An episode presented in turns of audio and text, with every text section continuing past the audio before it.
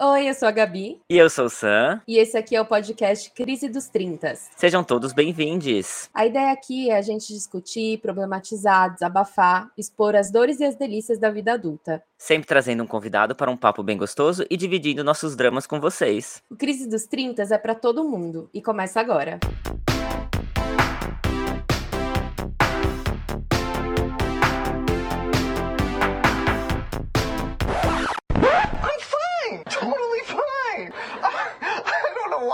It out all loud and squeaky because really, I'm fine. We are the champions, my friends. Chegamos ao final da nossa primeira temporada do Crise dos 30, Gabi. Nossa senhora, meu Deus, que aventura. É, muita gratidão para todo mundo que tirou um tempinho do seu dia para escutar a gente, para os nossos ouvintes fiéis que escutavam a gente toda semana. Vocês não têm noção do quanto isso significa pra gente. Olha, foi um intenso período de gravações, de conversa, de ideias, de constatar nossos amigos, mas foi incrível. Só para lembrar, quando tivemos a ideia de transformar nossas crises e áudios de WhatsApp em podcast, sabíamos que seria um trabalho grande pela frente e por isso mesmo decidimos fazer esse projeto em temporadas de 10 capítulos. E assim termos certeza de que daria conta do trabalho, né, da energia que demanda tudo isso também, claro. Lembrando aqui, nós temos nossos trabalhos convencionais, digamos, às vezes mais do que um, né, Gabi? Então, só quem viveu sabe. Então, queríamos entender como seria todo esse trabalho extra e deu certo, conseguimos. We are the champions, Gabi. Nossa, sim, a gente venceu a nossa tendência a procrastinar, né? Porque quando se trata dos nossos sonhos, dos nossos planos, das nossas vontades, parece que a gente sempre pode deixar para depois. E eu sinto que esse projeto foi um puxando o outro, o feedback de vocês animando a gente quando parecia que não ia dar certo. E olha, gente, o nosso pod, a gente sabe que é totalmente amador, é, mas é feito com tanto amor e tanto carinho que não tem nem como explicar. Esse projeto em construção teve vários perrengues, é, a gente também teve várias crises que foram geradas por vir aqui falar sobre as nossas crises. Uhum. Mas o importante é que com a ajuda de vocês, tudo, tudo isso valeu muito a pena. Isso, é verdade. Lembrando, gente, que apesar da primeira temporada estar chegando ao fim, ainda teremos episódios sendo lançados uma vez ao mês, toda última quinta-feira do mês, mas como crítica dos 30, que é aquele episódio sobre entretenimento, né? Onde indicamos filmes, séries que vimos, livros que lemos, qualquer coisa aí do mundo do entretenimento que nos rodeia e que pode nos ajudar também a enfrentar nossas crises. Pedimos então que você continue nos dando uma força, nos ouvindo, e em breve podemos ter nossa segunda temporada de entrevistas. Pois é, o Críticas ele veio veio de uma vontade que a gente tinha também de falar sobre coisas mais leves. E eu e o Sam, a gente, inclusive, quando a gente se conheceu, a gente percebeu que a gente gostava muito dessa coisa toda da cultura pop, enfim. Uhum. Então, pra gente também é, um, é, muito especial fazer esse capítulo, porque a gente pode falar mais sobre coisas aleatórias e dar boas uhum. risadas. Mas enfim, né? Se você caiu nesse episódio final de paraquedas, pare agora, volta tudo e vai seguindo os capítulos até chegar aqui, porque a gente não quer dar spoilers e vai ter muito spoiler nesse capítulo. Na semana anterior à gravação de hoje, a gente abriu uma caixinha de perguntas no nosso Insta para pedir para quem segue a gente no arroba podcast underline crise dos 30 que deixasse algum feedback, pergunta, enfim, que comentasse sobre o que achou do nosso pod até agora. E muito, muito obrigado a quem deu essa força. A gente selecionou alguns desses comentários para entrar aqui nessa festa. Quer dizer, nesse episódio final e a gente tá muito contente. Exato. Não viu a nossa caixinha de comentários lá? Hum, talvez porque você não esteja seguindo a gente no Instagram. Dá essa força lá pra gente. A gente tem stories diários de situações e crises da vida adulta, sempre com muito bom humor, para você se identificar e dar umas risadas. Então, bora dar início ao nosso TBT. O capítulo de hoje vai ser uma viagem pelo nosso pod, né? Uma coisa meio video show, que a gente vai falar com os nossos convidados, com o nosso elenco, comentar as mensagens que a gente recebeu. Você já tá preparado, Sam? Preparadíssimo, preparadíssimo. Bora. Bom, começamos nosso primeiro episódio de entrevista com uma crise que assombra grande parte da população, principalmente as mulheres, né, Gabi?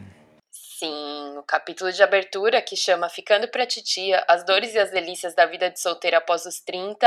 Gente, que pressão, tá? Como mulher que não tem filhos, que não tem marido e que tem mais de 30, eu posso dizer que saco! Exato, medo de ficar pra titia, de ficar solteiro, solteira, medo esse que vem de uma pressão social que a gente precisa encontrar um amor, ter um casamento feliz, muitos filhos, blá blá blá. Essa pressão, inclusive, nos diz que isso é o sinônimo de felicidade. E quem foi nossa primeira convidada, Gabi? A Natasha. Un'altra diva, sto parlando di lei. Natasha, buonasera, Natasha. Buonasera, Catuxa. Natasha, nossa best, solteira super bem resolvida, falou bastante sobre como ela sente essa pressão social, mencionou pequenos recortes do dia a dia dela, que às vezes nem sentimos que estamos sendo pressionados, né? Como viajar sozinha, ir num restaurante sozinha. É muito tenso isso, né? O Giovanni Saraceni, que é meu marido por acaso, comentou aqui no nosso Insta que o episódio da Natasha foi o episódio favorito dele. Deixa eu ler aqui o comentário dele, Gabi.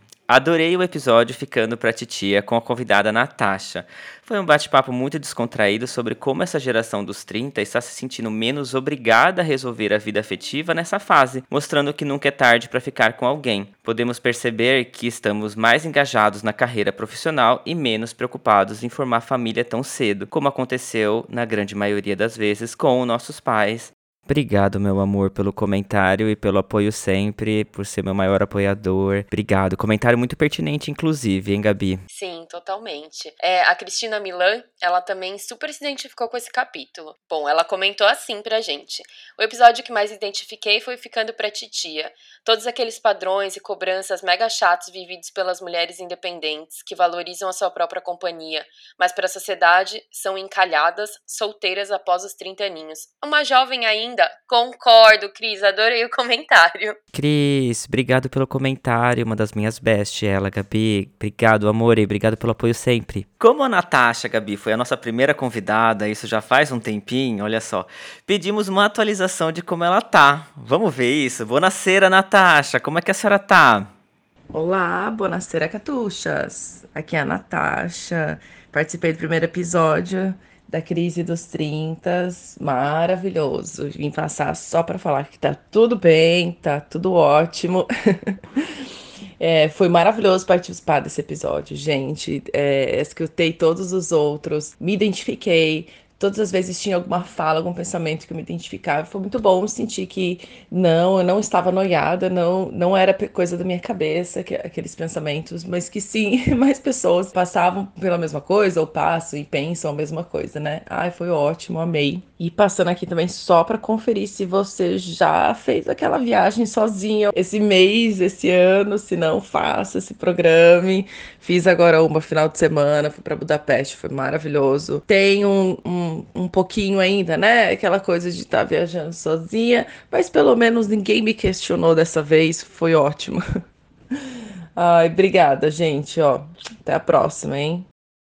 Ai, que fofa, amo. E olha, vou dizer que eu fiz minha viagem sozinha, sim. Tá, fui para Portugal para ver um simpósio de ciências ou para ver o show dos Backstreet Boys. Aí fica a critério do ouvinte para saber o que, que eu fui fazer de verdade. Ai, arrasou, Natasha. Obrigado, amiga. Obrigado pelo update. E que bom que você continua viajando sozinha. É isso aí, fica a dica da Natasha mais uma vez. Se programa para viajar sozinha. Vamos curtir a nossa própria companhia, que isso é essencial, gente. Natasha, obrigado. Obrigado. Beijo, sua linda. Vamos passar para o nosso episódio de número 2, Sam? Vamos, meu Deus. Ai, que delícia! Vamos, bora! Passando para o segundo episódio da nossa temporada, Gabi, falamos de um assunto muito importante para todo mundo que mora fora, que pretende morar fora ou que tem algum amigo familiar morando fora. Temos que desmistificar cada vez mais essa ilusão de que a vida fora do Brasil é tudo mil maravilhas. Gente, por favor, parem de pensar assim. A vida de um imigrante vai muito além do Instagram. É, a convidada da vez foi a Laís, que é uma das minhas melhores amigas, conheci ela na faculdade, já morou em vários lugares, enfim. E o capítulo de Malicuia, a vida de quem mora fora e não está em um reality show, foi para mostrar esse lado B da coisa. Que, como o Sam falou, gente, vai muito além do Instagram. Não é a vida de uma influencer que vai, mora em um AP super legal, vai pra escola, não trabalha, toma café no Starbucks todo dia. Quem me dera, gente. Eu fui no, fui no Starbucks aqui semana passada e sabe, são 10 euros em um café. Enfim, a gente acaba que a gente se mete em umas situações cilada, Bino, que é dividir quarto com três pessoas que você nunca viu na vida. Uhum. Você acaba dividindo casa com nacionalidades completamente distintas da sua, aí você tá lá tomando banho, entre alguém, quando você tá no seu banho, você fala, meu Deus, o que, que aconteceu? é, você aguenta os desconhecidos na sua casa, porque aí a sua amiga tá saindo com o cara, e aí eles se trancam na sala, você não consegue comer.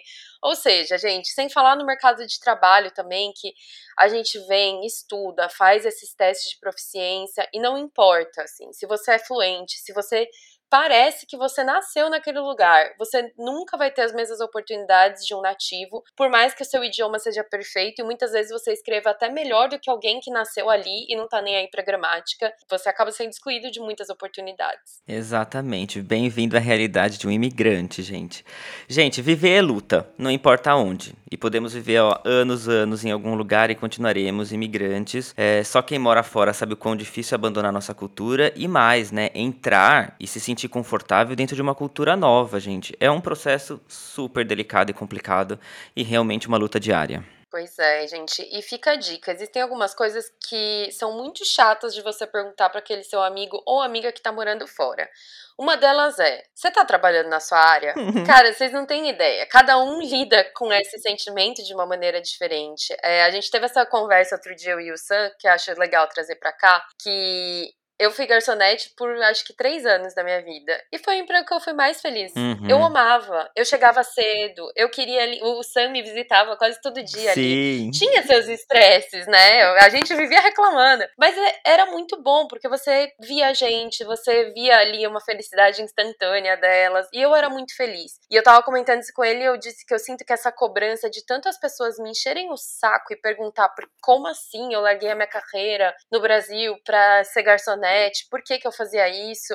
Eu acho que isso, eu me, eu me sinto hoje em dia, eu consigo ver que eu fui muito influenciada a largar esse emprego que eu era tão feliz Uhum. por essa pressão social. E outra coisa que não sei se você concorda comigo, que é quando a gente vai pro Brasil, tudo empolgada, parcelou a passagem, chega lá, leva um chocolatinho, leva um presentinho pras sobrinhas, pros pais, pra irmã. E aí você sai almoçar, e aí você vê que a conta tá super cara e você fala: Meu Deus, como assim? Sim. 100 reais, você só comi um prato peguei uma coca, um café, e você recebe a seguinte frase de resposta: Pra você é fácil, você tá pagando em euro? Gente, olha, é um conceito muito errado. Isso só demonstra que você tá preso ou presa numa falsa ilusão de que quando a gente decide morar fora, tal, a gente chega no aeroporto, aí na hora de passar na, ali na imigração vem o Silvio Santos e dá uma maleta com um milhão de dinheiros da, da moeda local e fala, vai refazer sua vida. Gente, não é assim, tá? Mesmo convertendo o valor das coisas, tem um, certo sentido. Não é que, por exemplo, eu fui, né, na minha última viagem pro Brasil, fui almoçar e a cada vez que eu saía era 30 euros, 30 euros, 30 euros. Gente, aqui quando eu saio, eu não gasto 30 euros. Esse é um dinheiro, é um valor muito alto, entendeu? Então, vamos dar uma parada pra pensar. A gente também tem empréstimo rolando, a gente também tem fatura pra pagar, a gente aqui vive de aluguel, tem conta de luz, tem conta de água, tem supermercado, a gente ainda não vive de fotossíntese porque tá morando fora do Brasil. Uhum. Então vamos refletir antes de fazer certos comentários, porque a gente não responde por educação, mas dá vontade de falar. Pelo amor de Deus, eu vou abrir aqui meu extrato bancário, me deixa em paz, cara. É isso. Sim, habla mesmo, Gabi, habla mesmo, porque precisa, gente. Eu sempre dou um exemplo, na verdade, do salgadinho. A última vez que eu fui pro Brasil, setembro de 2021, é, eu me espantei muito que, o, sei lá, o fandango está custando 12 reais, assim, é um valor absurdo de caro, né? Quando a gente converte, né? Então, assim, se você pegar ainda 12 reais, quanto que vai me sair isso em euros, né? Devidas É. às taxas, enfim, vai dar ali quase 2 euros, digamos. Gente, 2 euros num salgadinho aqui na Europa é bem caro. A gente gasta em média 1 euro, ou seja, eu já estou gastando o dobro do que eu estaria gastando aqui, né? Então eu sempre dou esse exemplo mais ou menos do salgadinho, porque para a gente ficar ciente de que mesmo convertendo tem muitas coisas que saem mais caro. E veja, a gente ganha em euro, mas a gente também gasta em euros, né? A gente tem as nossas contas em euros, nosso aluguel não é em real, infelizmente. Então, mais um motivo aí para você não fazer essa comparação em euro, que é mais valorizado que real e etc, porque olha, não funciona e dá vontade de mandar o Cicerão mesmo, que nem a Gabi disse, gente. Não. Como experiência assim de imigrante, o que mais me pega de verdade é a questão da língua. Meu Deus, como é difícil a gente querer se comunicar e não conseguir. Eu sou uma pessoa que gosta do diálogo, da discussão, de uma boa prosa, e por mais que a gente consiga essa comunicação em outra língua, né? Cada língua tem a sua sutileza, cada palavra tem uma entonação, tem uma hora de se colocar, né? Entender essas nuances de outra língua é muito complexo, demorado, requer aí, ó, muito estudo e também gera muitas crises, pelo menos para mim. Então, Nossa. a questão da língua é difícil, Gabi. Não, eu imagino, porque todo mundo fala, né? Eu achava que eu sabia inglês até eu ir pra Dublin, por exemplo, que é um, Uhum. é um sotaque. Eu também. Eu cheguei lá pensando, gente, fiz CCAA, sabe? Eu fiz minha física, eu, eu vou poder. A pessoa me oferecia uma sacola de mercado, eu não sabia o que era aquilo. A gente ali no Brasil aprende muito o inglês americano e ali é o inglês britânico. Sabe? É, é muito complexo você fazer essa transição. Uhum. Enfim, eu imagino pra você, eu, eu tenho essa, esse problema também, não problema, né? Mas eu tenho essa conversa com outros amigos de. Pra gente tem coisas que são muito engraçadas. Eu consigo saber do seu tom, eu tô morrendo de rir. Como ser Ai. engraçado em outra língua, gente? É muito Não difícil. tem como. Não tem como, não tem como. Uma vez eu trabalhei com um italiano quando fui kitchen porter lá em Dublin e uma vez ele tava, ele era super animado, super, né, a gente com o inglês ali razoável, eu e ele, então a gente se comunicava muito bem, então não tinha vergonha da comunicação entre a gente. E tinha um dia que ele tava lá tristezinho, lá lavando uma panela e eu, e aí, Mateu, o que que foi? O que que você tá triste? Não sei o que. Ele, ai, sabe que às vezes eu fico pensando, eu sou uma pessoa engraçada. Eu me considero uma pessoa engraçada. Meus amigos me acham muito engraçado. Mas eu não consigo ser engraçado em inglês. Então, tipo, você tem que mudar uma personalidade que pra você ali. Ou seja, eu senti que ele tem um orgulho de ser uma pessoa engraçada, de fazer os outros rirem, mas que quando passado pro inglês, ele não consegue isso, né? Então, realmente, é- é- são várias nuances de língua, talvez, aí, gente, que, que muda muito, né? Nossa, essa é uma crise real do engraçado. Sim, gente, mexe muito com a, ai, com a nossa autoconfiança e com o nosso poder de comunicação, né? Porque tem gente que se comunica, né, com, com as piadas, com as brincadeiras, enfim. É complexo demais, meu Deus do céu. Olha, só quem viveu sabe, Gabi. Não, e tem referências. Sim, totalmente. Eu acho engraçado porque essa, eu tenho um, um amigo, né? Um dos meus melhores amigos que eu conheci em Dublin também, que a gente se conhece o quê? Já vai ter oito anos. E eu acho ele também uma das pessoas mais engraçadas que eu já conheci. Gustavo, um beijo pra você se você estiver ouvindo esse pod. E ele falou exatamente isso pra mim uma vez. Ele, você chega pras pessoas, você me apresenta como se eu fosse a pessoa mais engraçada que você conhece, só que eu não sei ser engraçado em inglês. Tipo, eu- como que eu vou fazer uma referência de um meme ali, falar de um Chaves, de um Faustão, de uma Xuxa, pra uma pessoa que não sabe quem ela é, quem são esses personagens? Então tem essa coisa da cultura e o senso de humor, gente, é muito Muda. diferente de país pra país, de pessoa pra pessoa. A gente, a gente se adapta, né? Ali na Irlanda, acho que chegou um momento, depois de tantos anos, que a gente Uhum. sabia o que, que ia- eles estavam querendo dizer. Mas às vezes você fica até ofendido, porque eles são, né? A maioria tem ali um senso de humor muito mais duro do que o brasileiro. O brasileiro é muito pisando em ovos e a gente é muito delicado. O espanhol também, sabe? Tipo, de, da pessoa falar, eu não sei o que você tá falando. E Uhum. você quer chorar, mas a pessoa não acha que ela foi grossa, Sim. sabe? Ah, Ai, olha. Tem que lidar, tem que lidar. Então, até você pegar todas essas eh, essa linguagem cultural, digamos, que as pessoas têm, né, que toda cultura tem, que todo país tem, requer muito tempo, gente, muito estudo, muita crise, muito choro, muito desejo, muita vontade de aprender logo uma língua, enfim, ou saudades de você estar nos seus, né, dentro da sua cultura, dentro da sua língua, que ai, é sempre muito maravilhoso. É bom, enfim, a gente também tem uma ouvinte que se identificou com esses relatos porque ela acabou de vir morar aqui na Europa, é uma fofa. Vamos lá, Larissa, vamos ler o comentário dela. Adoro o podcast, acompanho desde o primeiríssimo episódio. Vocês arrasam. Como eu me mudei recentemente para o exterior, me identifiquei mais com o episódio da Laís, porque vemos que a vida na Europa não é mágica assim como contam. A Laís trouxe muitas situações reais que vivemos no dia a dia que acabam sendo banalizadas e toleradas porque são sofridas por estrangeiros. Aí ela deixou uma perguntinha para a Laís. Do que você sentiu mais falta quando você se mudou do Brasil e como fez para superar essa ausência? Bora ouvir a Laís? É, eu acho que pensando em coisas materiais, eu sinto falta dos meus livros, das minhas cerâmicas, enfim, coisas que formam um espaço de conforto e também falam muito da nossa história, né? É, nesse sentido, eu fui bem prática e eu não trouxe quase nada comigo, porque, enfim, são coisas que pesam bastante, mas ao mesmo tempo eu não sofro com isso. Então, em geral, acho que eu tenho sentido muito mais falta de pessoas. Em especial, me dói muito estar longe do meu avô, porque ele vai fazer 91 anos agora em novembro. E a gente sabe que não, não tenho muito tempo para passar juntos, né? É, e eu ainda quero escutar as várias histórias que ele tem para compartilhar e aprender as receitas que ele faz e os truques para cuidar das plantas, enfim. E uma solução que a gente pensou foi fazer ele aprender a usar o WhatsApp, o que não foi fácil, mas hoje ele sabe pelo menos fazer ligações. A gente se fala toda semana, no mesmo dia e horário, enfim, a gente tem esse compromisso de conversar um pouquinho a cada, a cada semana. Laís, amore, obrigado pela sua resposta. Faz todo sentido. Depois de um tempo que a gente tá morando fora, né, a gente percebe que o que nos faz falta são as pessoas não mais as coisas, né? Faz todo sentido isso. Um beijo. Quero também agradecer aqui a Larissa Basso. Obrigado, amiga, por ter mandado a sua pergunta, o seu depoimento. Boa sorte na sua vida aqui fora na Europa.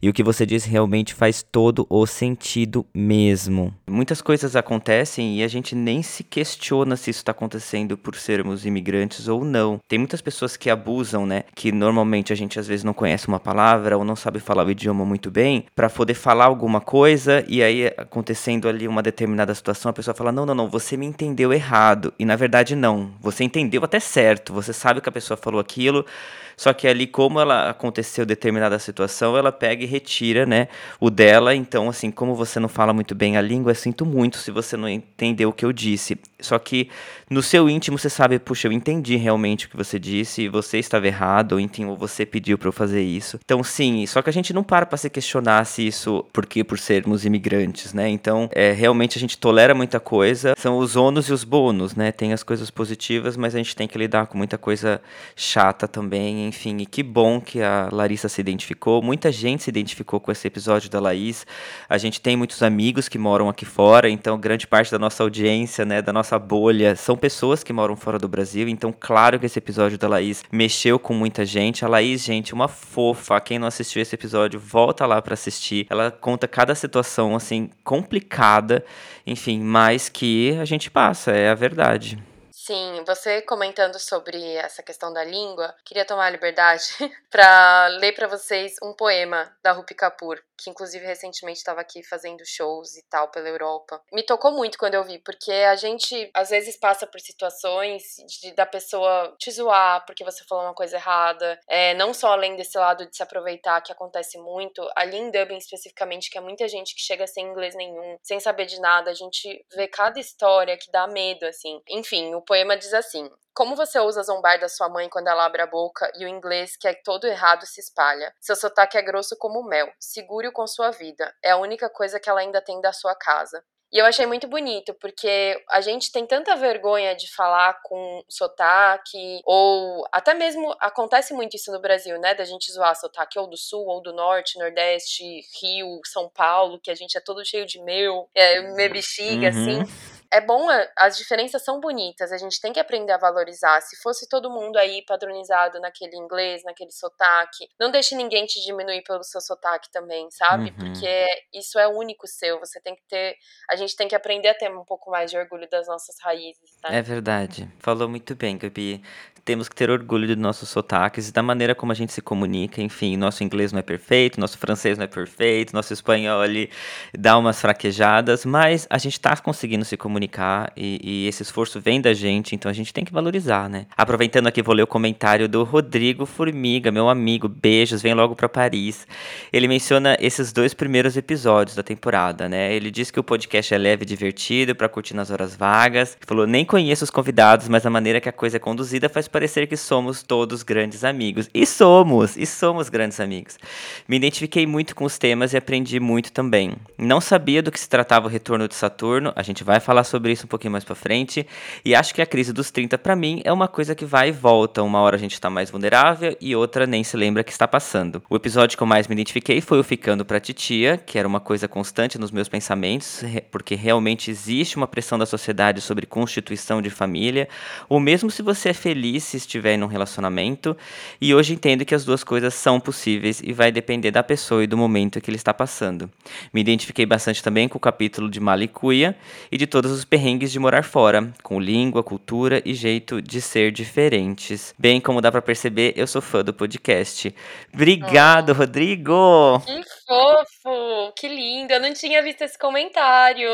Amei. Ai, muita gratidão pelo seu feedback. Deixa nosso coraçãozinho bem quentinho. Concordo com tudo. Todas as crises, acho que em geral vão e vêm, né, Gabi? Horas são mais intensas, horas são mais suaves, e assim a gente também vai aprendendo a lidar com elas, né?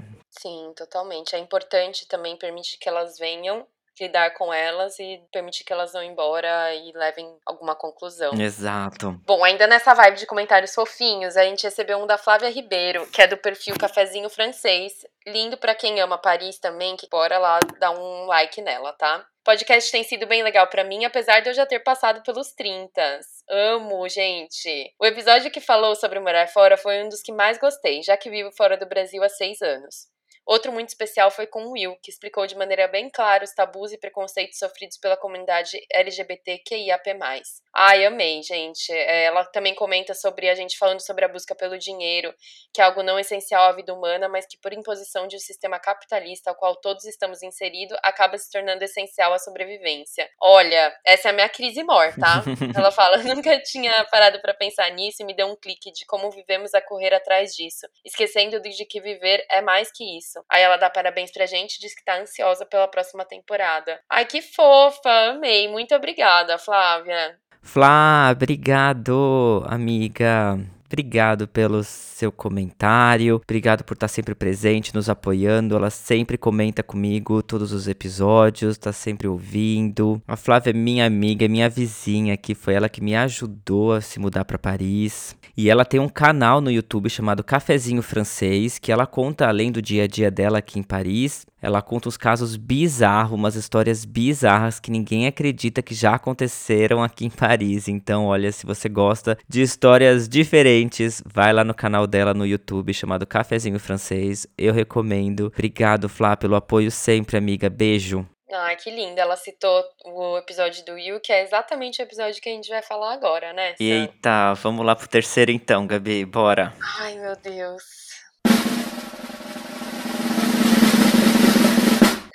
Ai, gente, esse episódio pra mim tem um valor muito especial. É, ele fala, né, como diz o capítulo, o nome do capítulo, os avanços da comunidade LGBTQIAP+, nos últimos 30 anos. Era algo que a gente estava buscando a melhor forma de tratar aqui, quando a gente começou a construir todo, todo o episódio. O convidado foi um irmão meu que a vida me deu um presente para a sociedade, que foi o Will. É, ele me ensina e ensinou tanto sobre a, todas as questões da comunidade LGBT, sobre gênero, gênero, sobre política, educação. A gente ficou brincando no capítulo que ele é a pessoa que mais tem livros, mas assim, ele é uma pessoa que você vai sentar para conversar sobre batata frita, qual é o corte ideal, e você vai falar sobre, meu Deus do céu, os efeitos da, sei lá, o que, que vai acontecer com o mundo e a evolução, e ele vai saber percorrer todos os assuntos de A a Z, assim. Ele é uma das pessoas mais inteligentes do planeta, e eu tive muito orgulho de trazer ele para falar sobre esse assunto, porque ele é mega ativista, ele é uma pessoa que eu admiro muito como lidou com, com a sua própria descoberta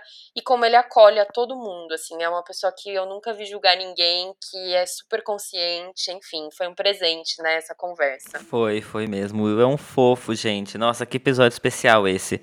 Foi libertador para mim esse episódio. Eu recebi muitos feedbacks de amigos gays, Gabi, falando: Meu Deus, como tocar nesses assuntos, né? Tipo, mexe ali numas profundezas da gente, né? Principalmente nessa questão da adolescência, da descoberta da sexualidade nos anos 90, ali, no começo dos anos 2000. E realmente foi isso, assim. Eu devo confessar que esse episódio eu me expus de uma maneira que eu também nunca tinha feito. Familiares e amigos meus, pela primeira vez, puderam ouvir sobre a minha descoberta, né? Sobre tudo que eu sofri, enfim, toda a descoberta da sexualidade, enfim, foi um episódio muito marcante para mim. E o Will, gente, sem comentários, realmente é um fofo, maravilhoso, sabe? Fala muito bem, tem uns pensamentos muito bem colocados, enfim. Beijo, Will. Príncipe. Mas é, acho que para todo mundo é um episódio muito importante se você vive na sociedade atual, né? Ah, não me interessou o capítulo porque eu sou hétero, não tenho nada a ver. Não, gente. A gente tem muito, muito, muito que aprender e a escutar e a sair dessa zona de conforto. Então, você sendo hétero ou não, é uma responsabilidade sua de ter vontade de aprender, de integrar de incluir e de ser um aliado, né, da causa, porque você vai ter seus amigos, você vai ter filhos ou filhas ou sei lá, muitos casos hoje em dia até os próprios pais que se descobrem ou que têm a coragem de, de entender a sua sexualidade. Meu, te, temos que parar, né, aprender, é isso. E até não pode a gente brinca sobre a sigla GLS, que era antes, né, quando a gente era adolescente, né, 18 anos ali, a sigla era apenas gays, lésbicas ou simpatizantes, ou seja, tudo bem por mim você ser gay ou lésbica. E hoje em dia a gente tá aqui com essa sigla imensa, que toda vez que eu falo eu tenho medo de errar, que é LGBTQIAP+. E é o dever da sociedade, né? Fazer com que todo mundo se sinta incluído em uma comunidade e para pessoas héteros é, para aprenderem e a se referirem a essas pessoas como elas desejam ser tratadas. E vamos reproduzir para que a sociedade se torne um lugar feliz para todo mundo. Exato. Quanto mais siglas, mais pessoas podem falar: Poxa, eu achei que só eu me identificava dessa maneira, mas não, existe uma sigla, outras pessoas se identificam, né? Mesmo sendo uma minoria, tem diversos tipos de sexualidade, a gente tem que respeitar isso e todo mundo merece ter um reconhecimento ali disso, né? Quando acabou esse episódio, Gabi, eu fiquei com uma questão dentro de mim, então, já que eu posso usar esse espaço nesse momento, eu peço licença para falar com alguém aí que esteja se descobrindo sexualmente agora, não importa a sua idade, tenho conhecidos que vieram se descobrir tardiamente, tá tudo bem, mas eu acho que faltou faltou eu dar um conselho, como uma pessoa que já sofreu muito nessa descoberta, que já ficou muito aflito, sozinho, com medo, sem saber o que fazer. Então eu só queria dizer para essas pessoas que vai dar tudo certo, né? Não importa se você não tá vendo saída nesse momento, calma, vai dar certo. Deu certo para mim, deu certo para tantos outros amigos. Não quer dizer que vai ser fácil, tá? São coisas diferentes, mas de uma maneira ou de outra as coisas vão se resolvendo. Busque a sua rede de apoio, que são pessoas que você possa confiar. Se você ainda é dependente financeiramente, principalmente principalmente dos seus pais ou familiares, busque essa independência financeira, mas fique bem, porque tudo dá certo no final. Alguns anos vão se passar, você vai se sentir orgulho da sua trajetória.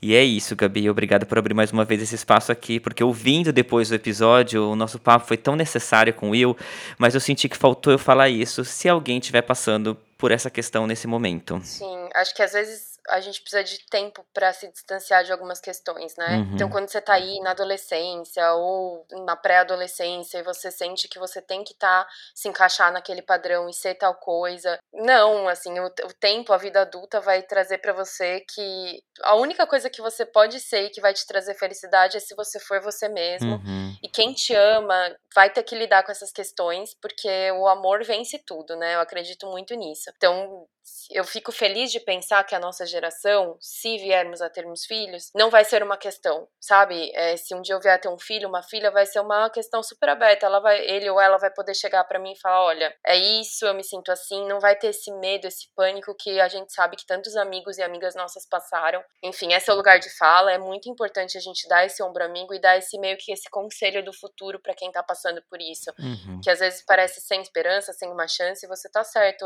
vai ficar tudo bem. E se você tiver ao seu lado aliados e pessoas que estão com você, se os seus amigos não te entendem, procure outros amigos, procure uhum. outros grupos, sabe? É, procura a sua tribo, né? Bem. Exato. Bem tiazona falando. Ai, gente, na real, eu, eu digo isso falando pessoalmente e nas conversas que eu já tive assim com o Sam durante esse processo de fazer o pod, é, a intenção é para que ninguém se sinta sozinho, em nenhuma angústia, né? A gente definiu aí 10 temas super importantes que a gente achava que tinham que ser ditos logo, é, entre eles da comunidade LGBTQIAP+.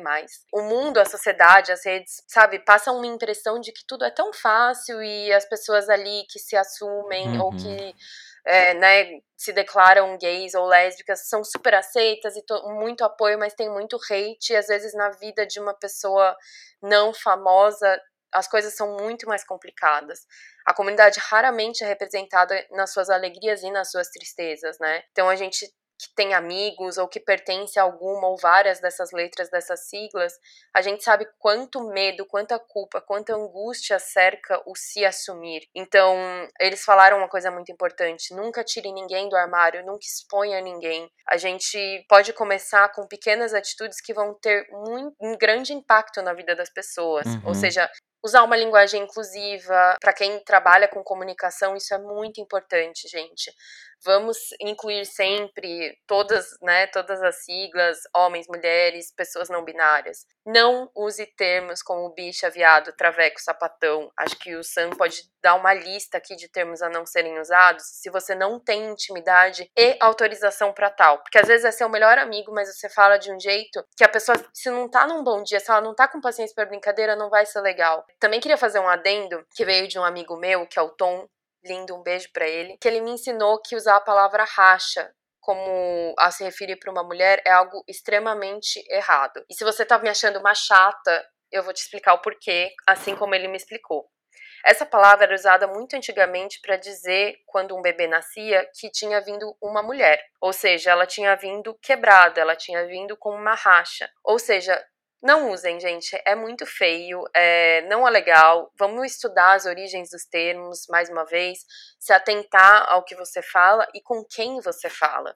E se você e todos os seus amigos são héteros e ali na roda do bar, só quando só tem homem, vocês fazem essas brincadeiras, ficar falando, oh, isso é coisa de viado, oh, você é gay.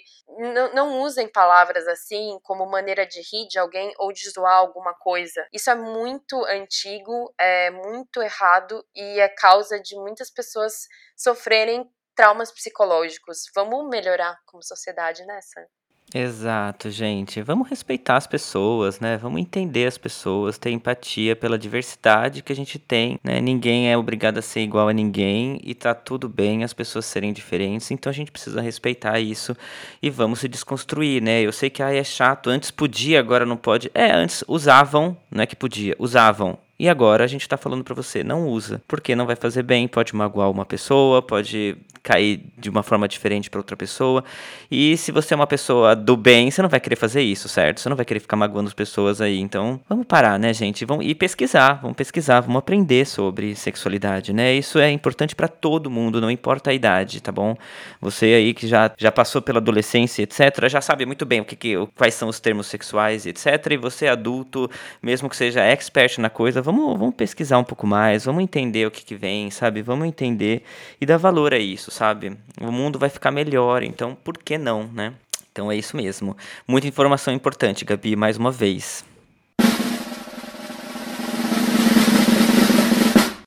Ai, gente, a gente mencionou tanto essa questão de retorno de Saturno que será que ele é o culpado das coisas? Muita gente fala sobre isso, a gente queria entender melhor esse assunto e ninguém melhor do que uma alquimista para responder todas essas dúvidas sobre esse evento aí que acontece na vida de todo mundo que está chegando nos 27, 28, 30 anos, né? O retorno de Saturno, mito ou realidade? Gente, eu amo esse capítulo porque eu adoro falar sobre esse tema. É, acho que tem tantas coisas que a gente sente, percebe que muita gente na nossa faixa etária também sente, mas não consegue explicar. E aí, independente de você acreditar em astrologia ou não, é um, é um conhecimento a se adquirir, né? Exato, gente. A grande questão que foi colocada nesse episódio, independentemente se você acredita ou não, foi que o retorno de Saturno aí nos questiona sobre os nossos propósitos de vida, né? Quanto mais cedo a gente tiver claro qual é esse propósito, mais fácil vai ser a nossa passagem pela crise dos 30, né? Então, se você não ouvir esse episódio, corre lá que tá babado. E também a gente fala sobre essa questão das crenças limitantes, né? O papel que os nossos pais, que a própria sociedade tem nessas verdades que a gente mete na cabeça. Então, tem que casar, tem que ter filhos, tem que ter um diploma, tem que ter dinheiro, tem que ser magra, tem que ser grata, tenho que ter peito, eu tenho que ter bunda, eu não posso ter barriga, eu não posso ter ruga. e é cansativo só de pensar. Exato, gente. Vou ler aqui um comentário deixado pela Karen Tasso, que também é da família. Muito obrigado pelo feedback. Cá, vamos lá. Ela escreveu assim: Eu amei a primeira temporada, já digo que foi curta, mas gostosa de ouvir. Vocês estão se soltando pouco a pouco e dá vontade de participar da conversa. Ai, que bom, que bom que a gente desperta esse sentimento.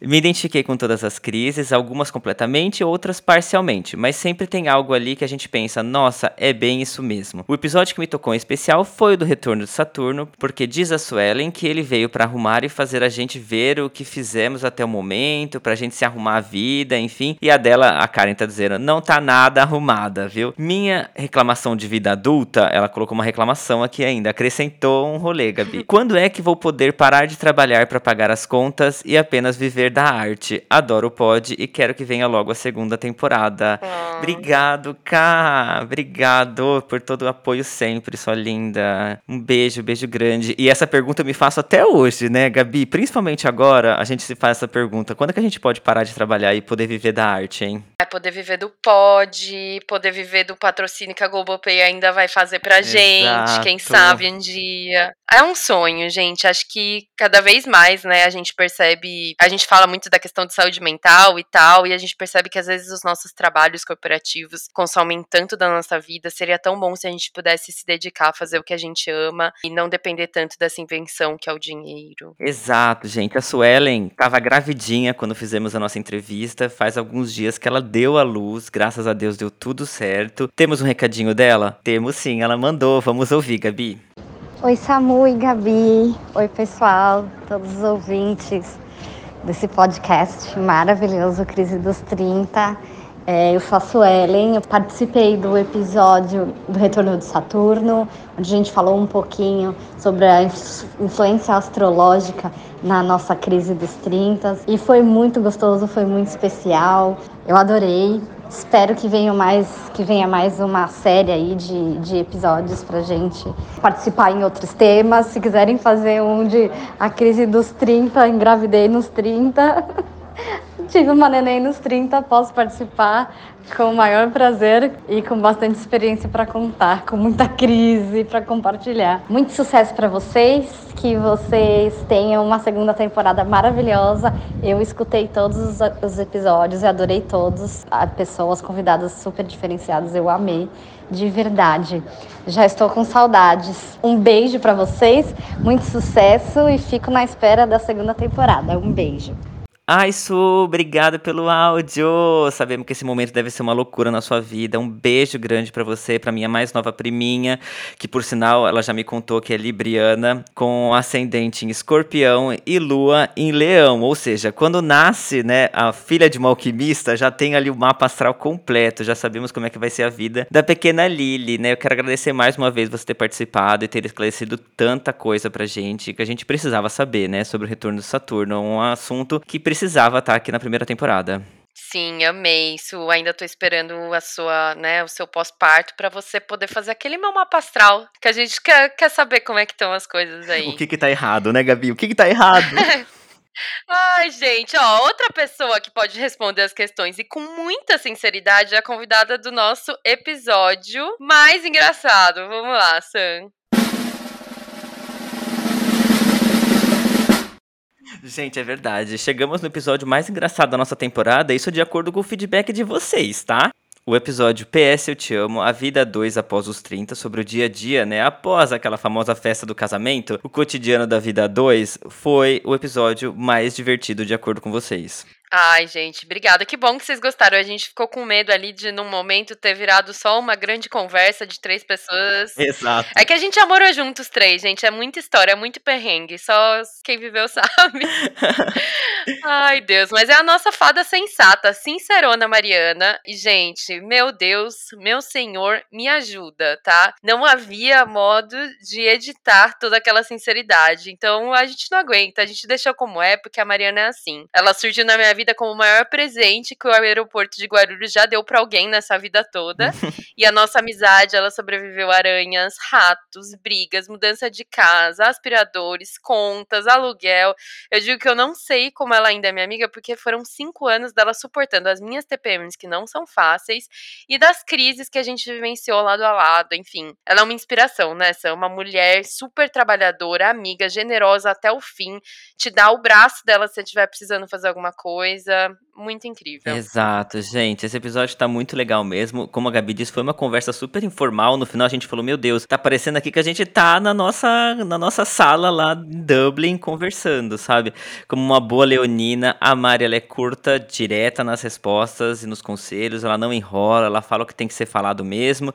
E a gente sabe que, olha, essa é a melhor maneira de levar a vida, né? Esse negócio de ficar enrolando, de falar nas entrelinhas, de dar sinais para que a outra pessoa descubra o que você quer falar é realmente muito mais estressante. Ser direto requer menos esforço, né? Enfim. Ai, gente, ela é um choque de monstro. Eu amo falar as coisas pra ela porque ela é exatamente assim. A sinceridade vem pura. Então, ai, Mari, aconteceu isso, isso e isso. Aí ela vem, dá um tapa na minha cara. Eu percebo a leveza da vida nas palavras dela, sabe? Enfim, aí a gente pegou e pensou, ai, o que, que a gente pode falar com a Mari, né? A gente separou algumas crises super comuns e a gente pediu pra ela opinar. Ai, gente, já tô doido pra saber quais foram os conselhos sincerões que ela mandou pra gente. Tá preparada, Gabi? Vamos. Então vamos soltar aqui. Conselhos amorosos com Mari modo sincerão ativado. Oi, pessoal do Crise dos 30, aqui é a Mari de novo, tão feliz de estar aqui com vocês mais uma vez, muito obrigada! É, então, é, me chamaram para responder umas perguntinhas, tá? E vai ser bate-bola aqui, ó, rapidinho. Vamos lá para a primeira. Saí com uma pessoa, ficamos e ela sumiu. O que eu faço? Filha, some também. Se for brasileiro, some também. Não fica perdendo tempo, não. Se for gringo, dá uma segunda chance, experiência própria. Os caras não, não tem o, aquele, aquele bate-bola que tem brasileiro. Às, às vezes a gente tem que caçar. Se é gringo, a gente tem que caçar. Se for brasileiro, passa pro próximo. Segunda pergunta: o que você acha inaceitável em um primeiro encontro? Ah, ficar no celular. Não dá, gente. Não dá. Saiu com, a pessoa para conhecer e a pessoa ficar no celular. Ah, cara, inaceitável. Vamos lá para a próxima é o que você acha imperdoável em uma relação a dois? Cara, se tudo for combinado antes, eu acho que o que é imperdoável numa relação a dois é falta de lealdade. Falta de lealdade é o que eu acho que, que não dá para perdoar. E não precisa ser entre marido e mulher, namorado, namorada, parceiro, não. Isso daí vale pra vida. Aí a próxima é Mari. É possível amar dois ao mesmo tempo? Amor, é possível amar dez ao mesmo tempo. Amor é o quê? Amor é compartilhar, amor é amor é para distribuir, gente. Amor é assim, é um sentimento que que só aumenta. Então, se só aumenta, você pode amar muito mais que dois só. Aí, para a próxima pergunta, nós temos. Questionam muito sobre o porquê estou solteira. Estou cansada, como devo responder? Responde com aquela velha frase: solteira sim, sozinha nunca, né? Então, é assim que a gente lida com essa situação. E, cara, e vai pegar uma bebida depois dessa. a próxima é namora 10 anos e todos perguntando quando iremos casar. Mas estamos bem assim, como devo responder? Ué, responde que vocês estão bem assim, que vocês não precisam de casar, não. Estamos bem, muito obrigada pela pergunta. Aí, se, se a pessoa ficar, tipo, perguntando mais, você vai falar assim, então paga o casamento, porra vai ter que pagar tudo, do, do vestido, do terno até a banda, porque não quero DJ não. Se, se, se você quer que a gente case, você pague a banda também. e assim, ó, a pessoa para te encher o saco. Última pergunta é: meu companheiro ainda não aprendeu a não deixar as roupas espalhadas pela casa. Me ajuda? Amor, deixa as roupas espalhadas pela casa. A hora que faltar cueca e meia, ele vai ter que se virar. Vai, vai te estressar um pouco? Vai te estressar um pouco. Mas vai acontecer uma vez só. Depois ele vai ver que, tipo, a mão dele não cai se ele pegar a roupa. Tá bom? Gente, adorei. Muito, muito, muito, muito. Se tiver mais pergunta, manda aí. Beijos. Ai, gente. A gente não pode mandar mais pergunta, Mari, porque a gente tem medo de você perder seu réu primário, gata. Tem que ficar nessas lights mesmo. Ai, gente, maravilhoso, maravilhoso. A gente tava se matando de rir aqui, eu e a Gabi. Já, já deu vontade de ligar pra Mari e já colocar ela nessa conversa de novo, gente. Gente, que mulher, que mulher. Pensa viver com isso, pensa acordar com isso, pensa trabalhar com isso que a gente trabalhou junta. Era papum, você não via ninguém reclamar. Ela resolve Gente. tudo na, na lábia dela, é genial. E você pensa que a Mari é bagunça? Gente, ela não é não, viu? É sincerona, mas fada sensata, gente. Todos os conselhos aí são, foram super bem-vindos, gente. Amamos, Mari. Obrigado mais uma vez pela participação, sua linda. Você é sempre bem-vinda aqui. Microfones sempre abertos pra você e sua sinceridade maravilhosa. Falando em Mari, né? Quando colocamos a caixinha de comentários lá no Instagram, ela nos respondeu que o episódio que ela mais curtiu é o próximo episódio que vem aí, Gabi. Ela disse que o episódio favorito dela foi o episódio Ainda Somos os Mesmos e Vivemos como os Nossos Pais. é, a nossa convidada, que é formada em psicologia, outra fada sensata também, sincerona. Minha amiga mais antiga, a Elis. Ai, gente, muita gente realmente se identificou com tudo que a Eli sabiamente, tá, nos disse nesse episódio. Eu não tenho um episódio favorito, Gabi. Todos os episódios são muito especiais pra mim de alguma maneira. Acho que você sente a mesma é tipo coisa. Filho, né? Exato. Exatamente. Mas esse episódio, assim como o do Will, por razões diferentes, claro, me tocou muito, assim. Esse conflito de gerações com nossos pais sempre foi uma crise pra mim. Não, sem dúvida. Acho que muita gente se sentiu identificado em algum momento, porque seja né, alguém biológico, madrasta, padrasto, adotivo, todo mundo tem uma figura materna ou paterna que é um desafio na vida adulta, seja por questões políticas, como a gente tratou, seja por religião, ou por questões da vida mesmo, que você quer ser vegetariano e seus pais são têm uma carniceria, sabe? É, exato. Então foi super importante falar sobre isso. É, e eu percebi aí que não é uma crise apenas minha, né, mas de muita gente. E possivelmente também dos meus irmãos, tanto que a Priscila, minha irmã, uma das minhas melhores amigas, a aquariana também, Gabi, uh! deixou um comentário lá pra gente no Insta falando que ela também se identificou muito com o episódio da Elis. Vou ler aqui o comentário. Ela diz: Eu amei todos os episódios, mas o da Elis me identifiquei demais, por ser assuntos que eu amo. Esse episódio, amei ao quadrado. Vocês abordaram assuntos como política, família, sonhos, medo. Nossa, demais, demais. Estava uma delícia, poderia durar três horas o papo de vocês. No mais, eu voto pela continuidade, quero mais. Parabéns aos envolvidos. Ai, meu Deus, que lindo ler um, feedback seu aqui poder ler para todo mundo ouvir, porque ela me manda inúmeros feedbacks positivos enquanto ela tá ouvindo todos os episódios. Eu te amo, mana. Obrigado por tudo. E acho que conseguimos fazer alguns fãs do podcast, Gabi. Que orgulho.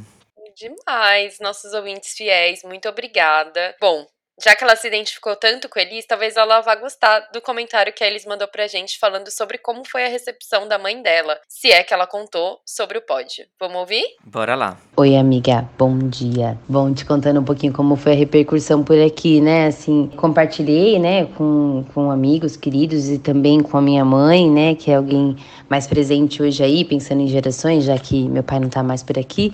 Então, compartilhei com ela e ela gostou, falou para mim que gostou bastante de como os assuntos foram abordados, é, mas trouxe uma reflexão interessante em relação à parte da política, né?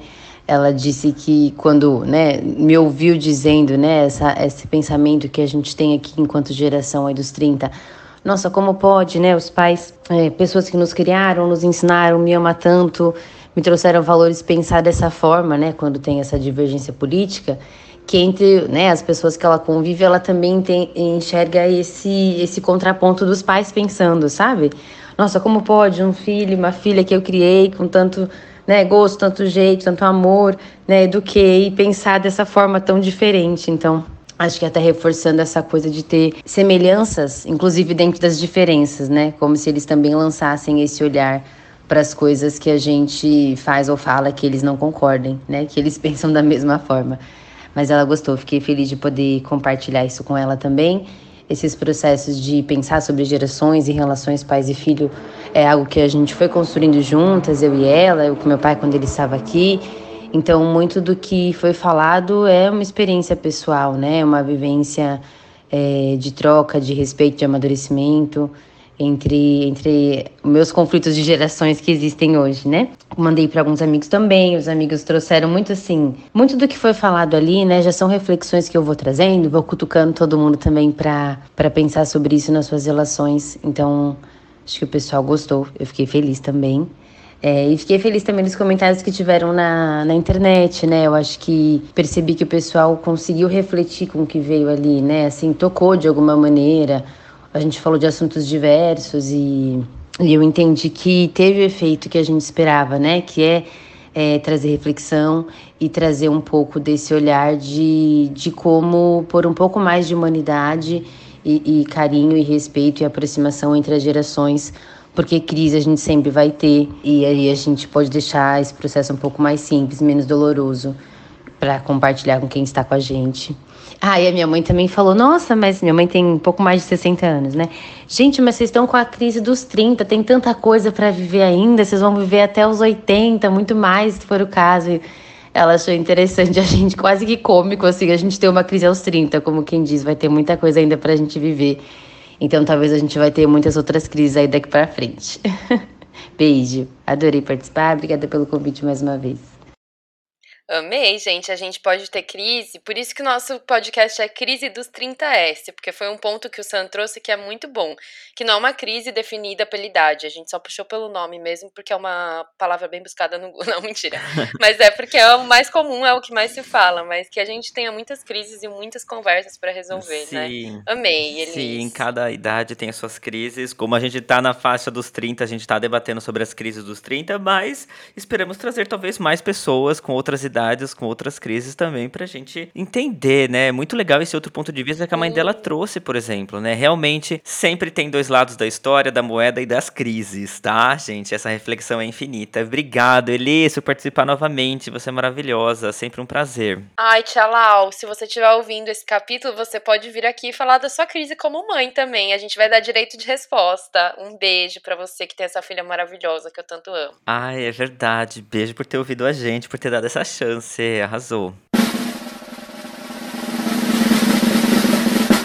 E a sociedade, Gabi, grande culpada por grande parte das nossas crises, também teve um episódio especial só com reflexões a respeito dela, né? No episódio O Brasil tá lascado, o avanço da sociedade nos últimos 30 anos, nós recebemos a diva Dariane, que nos ajudou a entender um pouco a sociedade em que vivemos, de acordo com o olhar dela, né? Gabi, já chegamos à conclusão se estamos avançando ou não? Ainda estão em análise os resultados desse capítulo, especialmente com esses movimentos loucos, né, da, da sociedade dessa galera querendo fazer guerra, caçar direitos, enfim. Mas também, por outro lado, temos o quê? Várias pessoas causando revoluções, e movimentos feministas, e movimentos da comunidade LGBT, e movimentos do povo amarelo, do povo negro. A gente quer mesmo ver o quê? Revolução em todas as nossas maneiras de pensar e da nossa sociedade se formar. Ai, gente, estamos avançando sim. Acabamos de ganhar uma eleição. Aê! Bate palma aí, Gabi, bate palma. 2023 promete, vai ser ótimo. Bom, a gente também falou um pouco sobre representatividade, né? Um assunto muito pertinente porque sim, representatividade importa, é indiscutível isso. Estamos vendo aos poucos essa mudança na grande mídia, discussões nas redes. Recentemente houve uma polêmica, né, sobre o novo live action da Disney da Pequena Sereia, que vai ser uma sereia preta e causou muitos comentários negativos aí, assim como também recebeu muito apoio dos fãs. Mas acostumem-se, teremos diversas representatividades assumindo muitos papéis que antes não podiam assumir. São pequenos avanços, mas estamos caminhando para frente, Gabi. Que bom. Ai, sim. Essa, eu acho que foi a Diva Depressão que fez um comentário sobre. Gente, vocês estão reclamando que a pequena sereia é negra? Gente, não existe, não existe sereia, tá? Exato. Então o que, que vocês estão reclamando? Amei. Exato. E, ah, eu posso dizer uma coisa. Eu tava, inclusive, recentemente ouvindo um podcast com a atriz Anicari, e ela também é amarela, ela se define como uma pessoa brasileira amarela, e me fez pensar muito sobre a minha origem também. Quem me vê, assim, talvez eu não tenha traços muito fortes orientais, porém, sou de descendência japonesa com muito orgulho, e a gente precisa de mais representatividade amarela também nas uhum. novelas, na música, especialmente no Brasil, que a gente sabe, né, falando agora de coreanos, que muitas séries, muitas novelas que estão ali no Netflix, o próprio K-pop tem sido muito aclamado mundialmente, mas o Brasil ainda não valoriza todas as suas, né, todas as suas mesclas. Então, isso sem mencionar os povos indígenas. Uhum. Como que nunca teve uma novela em que uma atriz indígena, como, sabe, não uma pessoa interpretando um índio, tá? Então vamos pensar um pouco sobre todas as vertentes dessa representatividade que sim é muito importante. Gente, fica essa reflexão aí para vocês também. Nós comentamos isso inclusive no episódio do Will, que ele também fala isso, que ele não se via representado nas capas das revistas porque homens orientais nunca são colocados como padrão de beleza. Então, vamos pensar sobre isso, né? Vamos entender que todo mundo precisa se olhar ali, se enxergar e, e ter algum tipo de inspiração, né? Isso faz parte da infância de todo mundo, então a gente precisa. A Dari, gente, como ela mesmo disse, ela se comunica por memes, então demos a ela uma missão, né, de responder algumas perguntas apenas com memes, né? Vamos ver como é que ela se saiu, Gabi? Oi, Muca. Oi, Gabi. Tudo bem? Como vocês estão? Então, queria dizer que eu amei participar do podcast de vocês. Foi muito legal. Mandei para todo mundo que eu conheço. O pessoal curtiu bastante. O feedback foi ótimo. Queria agradecer de novo a participação. E eu vi que vocês me mandaram uma lista de perguntas para responder com memes. E como eu amo memes, vocês sabem, né? Eu vou responder para vocês, tá bom? Então vamos lá. É, pro tio do pavê que pergunta quando vai ser o casamento, pensei, deixa abaixo, deixa abaixo. Vamos deixar abaixo? Então vamos deixar abaixo, deixa abaixo, deixa abaixo. Oi, deixa abaixo, deixa abaixo. Acho que essa é uma boa. E vamos lá. Para aquela amiga que veio reclamar pela centésima vez do boy lixo dela. Ah, eu pensei naquela, naquele meme. Amiga, não tem como te defender. Cara, amiga, não tenho como te defender. Não tenho como ficar do teu lado, bicho, eu te adoro, bicho, não faz isso. Acho que essa é uma boa. Vamos lá, outro. Para aquele contatinho que nunca aparece e manda oi sumida quando você posta uma foto belíssima. Gente, é cilada, Bino. É cilada. É uma cilada, Bino. É uma cilada, Bino.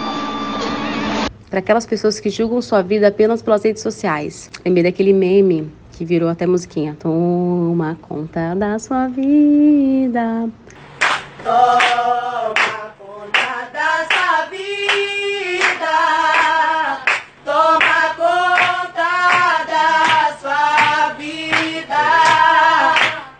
Ah, e outro, vamos lá. Para os negacionistas da vacina e da ciência. Lembrei de um meme que tem no TikTok que chama Mona, você é maluca? Com todo respeito, você é maluca? Mona, você é maluca?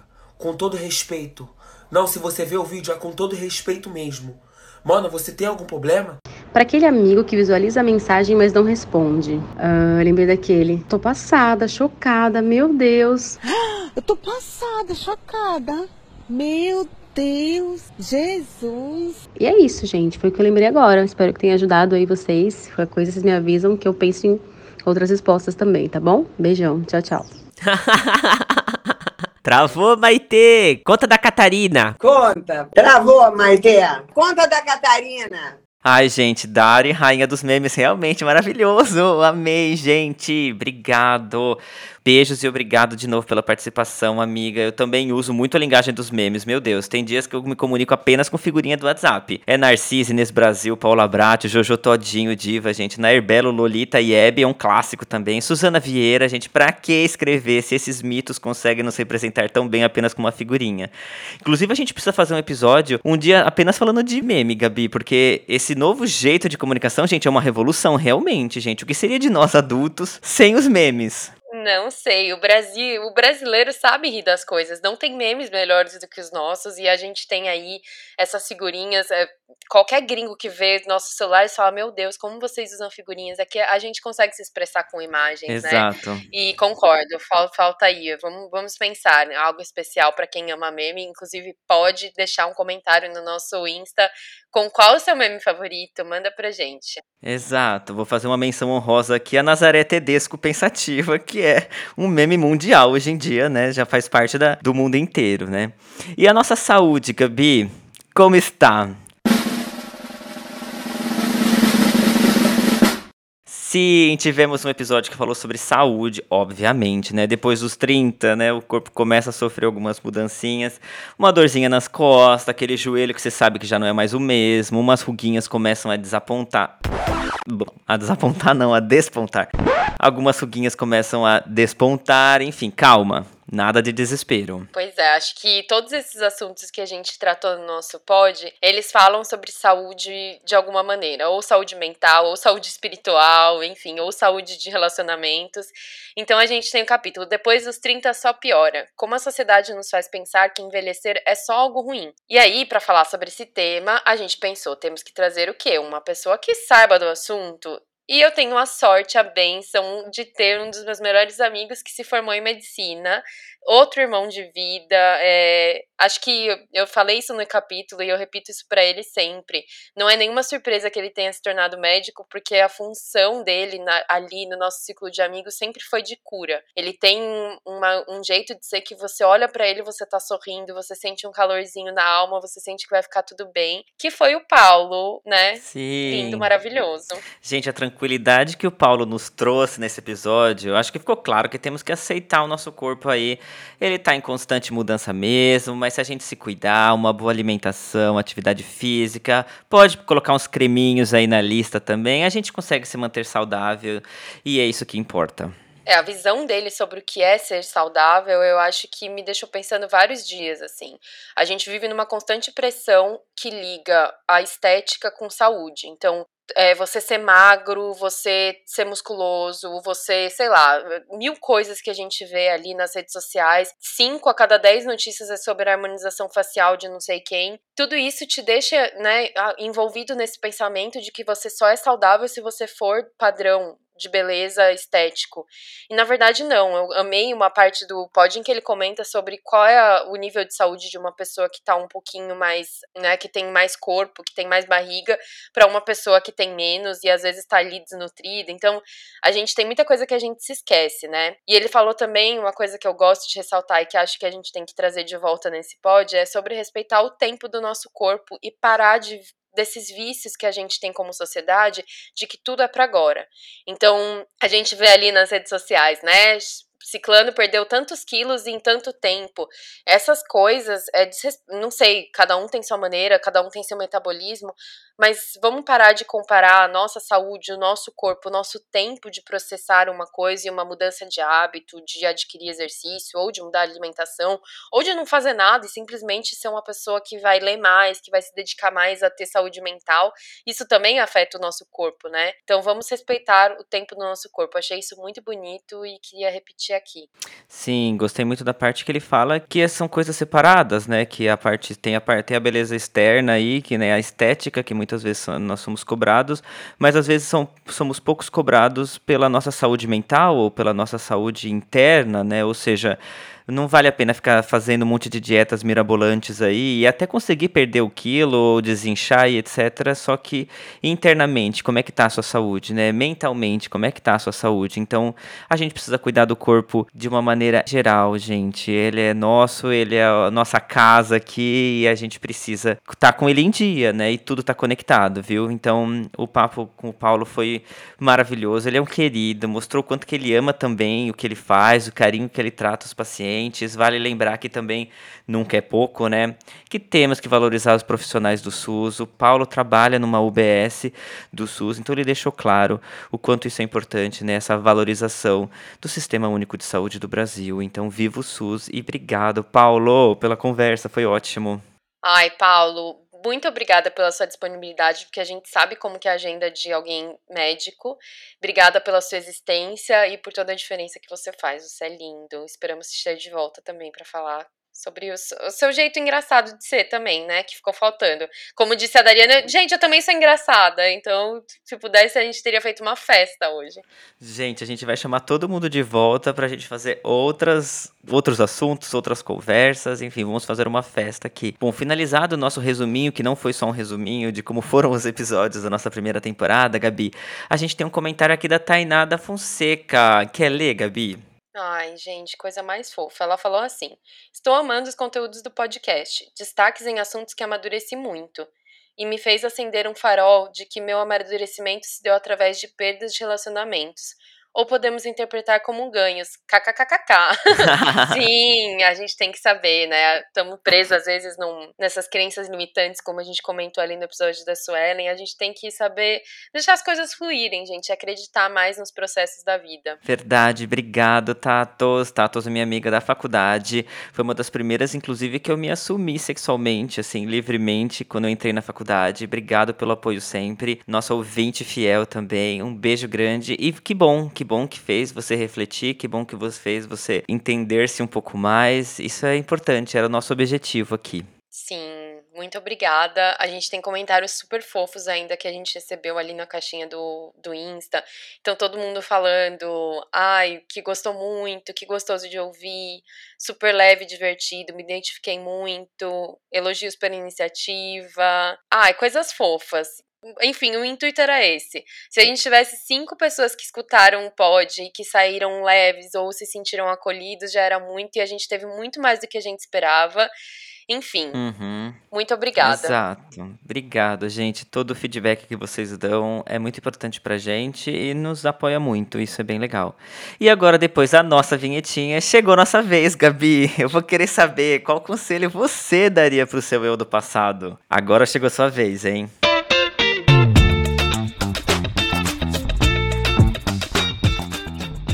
Olha, Sam, eu acho que escutando todos os conselhos que a gente recebeu das pessoas, eu diria algo muito parecido. Que, na verdade, eu comecei a chegar nessa realização tem pouco tempo. Que às vezes a gente tá vivenciando momentos e que ali parece que nada vai ter solução. Que aquilo, que, que aquilo é definitivo, sabe? E nada é definitivo na vida. Então eu diria pro meu eu ali, eu passei por muitas situações, assim, o meu período de escola foi muito difícil, eu sofria muito bullying. é, até nem, acho que nem- nunca cheguei a comentar aqui no pod, a minha mãe é falecida desde que eu era criança, e eu sofria muito bullying por conta disso, porque ali naquele contexto de onde eu estudava, não era uma coisa comum. Todo mundo tinha pai e mãe bonitinho. Uhum. Então eu lembro das pessoas me zoando porque eu era, isso vai soar horrível, mas eu tenho que dizer que eu era muito branca, me chamavam de defunta, é, faziam referências ali ao fato de eu ter uma madrasta, de eu não ter uma mãe. E aquilo por muitos anos me perseguiu, assim. Eu fui começar a lidar realmente com o meu luto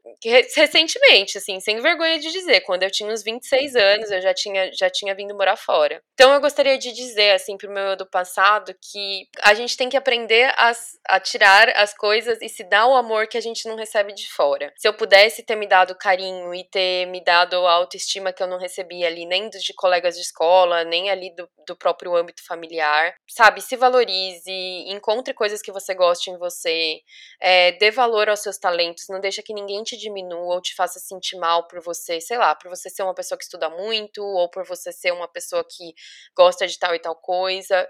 Que a gente tenha mais orgulho da nossa personalidade. Eu acho que muito do que foi trazido aqui no pod foram pessoas que passaram a vida inteira tentando se encaixar.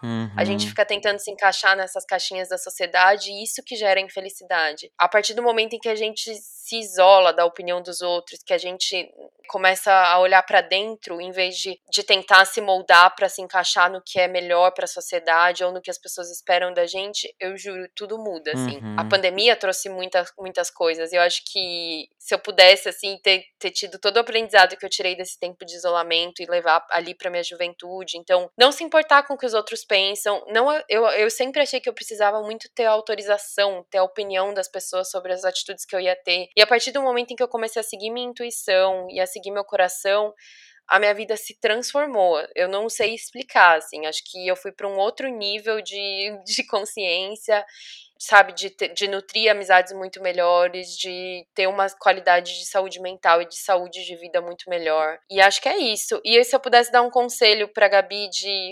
Sei lá, sei o que, eu te conheço há cinco anos. Há cinco anos atrás seria faça um podcast com o Sam, Ah! porque vai ser demais e vocês vão se divertir, vocês vão conseguir colocar pra fora tudo isso que vocês têm de angústia aí dentro, porque, gente, vocês que não conhecem o Sam pessoalmente, ele é uma pessoa extremamente criativa, ele tem um, um, um dom de escrita, ele tem um dom do pensamento ali, da fala, e eu fico muito feliz quando os convidados vêm aqui e falam pra ele que estão gostando, porque quando você é amigo da pessoa, você fazer um elogio não vale de nada. Mas quando é um desconhecido que te dá uma validação, por mais que eu esteja falado agora que a gente não tem que depender disso, transformam, viram chaves na gente, quitam traumas que a gente tem guardado ali de uma zoeira na infância ou de algum comentário assim. E é isso, gente. Vamos aprender a dar amor, vamos aprender a elogiar, a falar coisas boas. Se você não tem um comentário legal pra fazer, não faça. Vamos exaltar as pessoas que estão ao nosso redor, mas não, não com falsidade, mas com verdade. Vamos aprender a torcer um pelo outro. E esses são os conselhos, acho. Falei demais, desculpa. Ai, meu Deus, arrasou. Habla mesmo, habla mesmo. Esse episódio vai ficar um pouquinho mais longo, mas a gente tá se divertindo, então vocês ouvem até o final, gente. Porque agora o Sam vai dar o conselho dele. Exato, gente. Que feio isso, né? A gente não confiar muitas vezes no que as pessoas que nos amam falam da gente, né? E esperar essa aprovação muitas vezes de pessoa que a gente não conhece, né? Enfim, olha, eu compartilho também um pouco de todos os conselhos dos nossos convidados, Gabi, inclusive o seu, muito bem dito. Isso mostra um certo amadurecimento também da gente, né? Se você se ouvir falando agora, Gabi, você fala, nossa, que mulher foda que eu sou, né? Isso é, isso é gostoso também, né? Muito maduro. Então, eu poderia aí dar conselhos para minha vida inteira, inclusive a semana passada já poderia estar me dando um conselho, mas é, eu vou pegar ali um pouco na minha pré-adolescência, na minha adolescência. E eu diria para mim um pouco do que eu já falei aqui hoje, um pouco do que eu já falei no, durante a nossa primeira temporada, é que vai ficar tudo bem. Você vai realizar muitas coisas que você sonha, você vai chegar muito longe, mais do que você ainda imagina. Todo esse medo, essa insegurança, essa solidão que você tá passando hoje, essas incertezas, elas vão embora em algum momento. Não vai te faltar coragem para você ir atrás dos seus sonhos, sabe assim? Não vai te faltar condições para você lutar aí pelo que você deseja. Enxuga essas lágrimas, levanta essa cabeça aí, se sinta bonito, sabe? Tenha um pouco mais de autoconfiança. Não que eu tenha hoje, isso é um conselho que eu posso me dar atualmente, sabe? Que você vai sentir muito orgulho de si um dia, sabe? Confia em você, confia na sua intuição. Tenho tanta coisa para realizar, tem tantas imperfeições aqui comigo ainda, mas eu cheguei tão longe, sabe? Eu, eu imagina quando eu sonhava que um dia eu gostaria de morar fora do Brasil ou de morar aqui em Paris, eu nunca imaginei que realmente as coisas iam se encaminhar com muita luta, com muita guerra, com muita crise, com muito choro, mas também, gente, com muita felicidade, sabe assim, com muita coragem, encontrando pessoas pelo caminho, fazendo uma rede de apoio aí, amigos. A gente vai tendo laços, enfim, e vai formando outras famílias, enfim.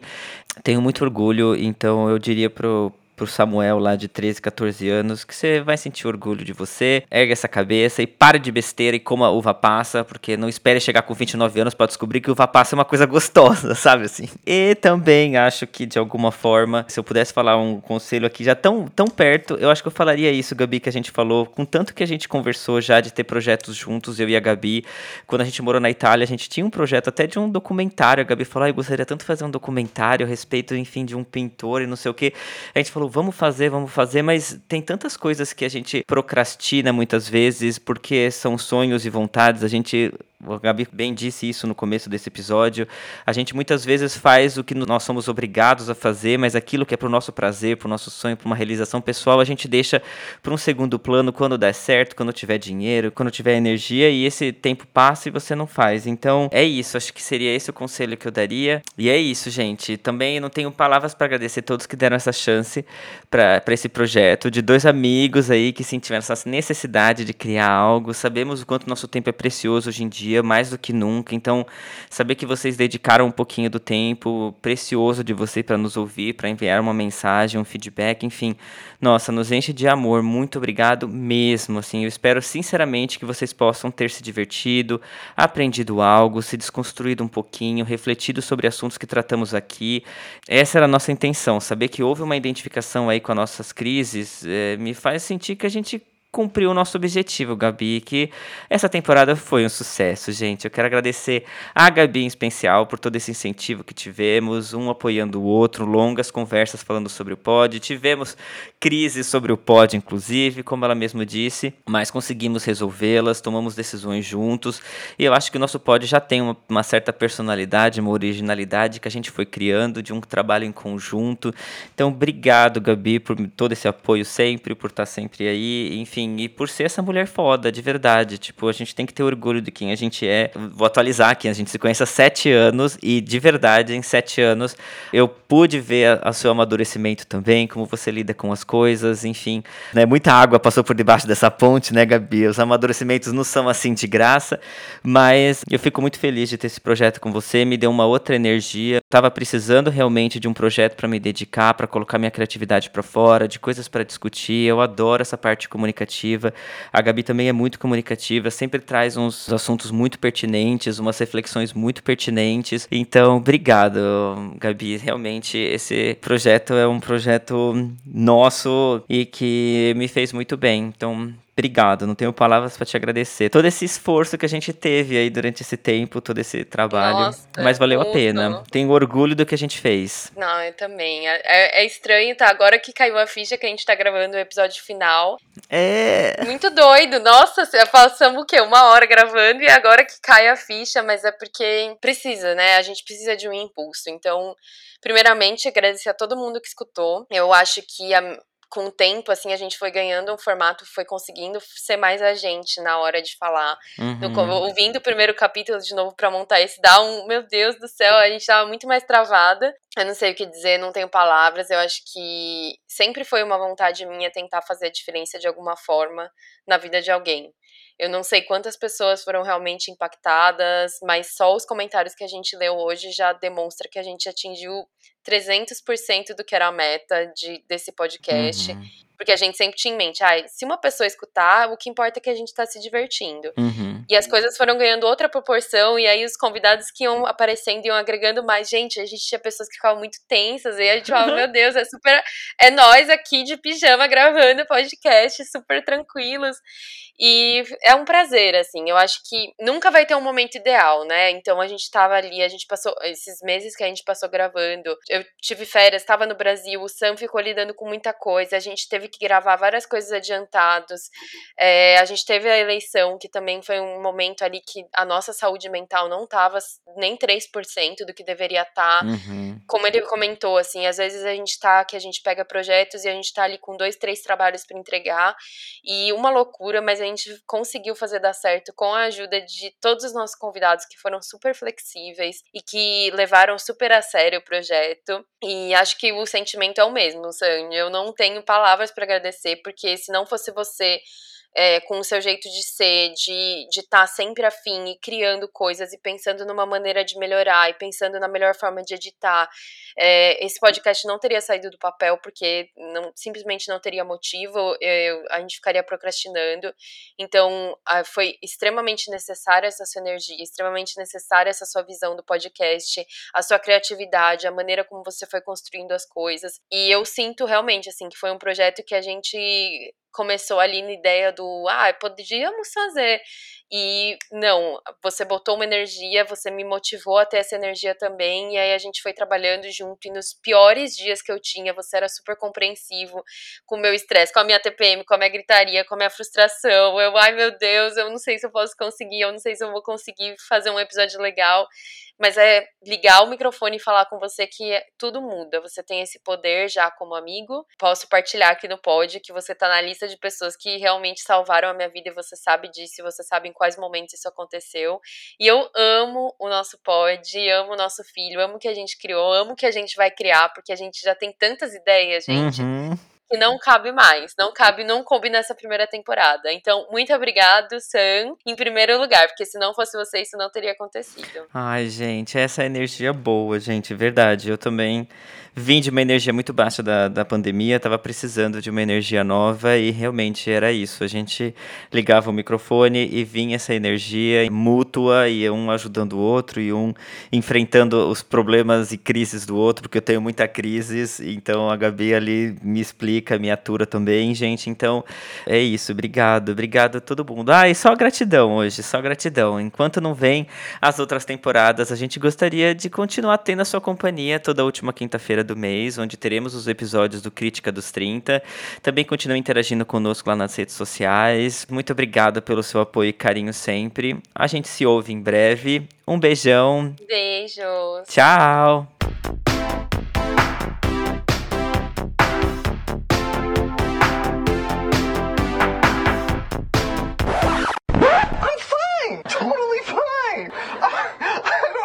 Coming out all loud and squeaky, because really, I'm fine.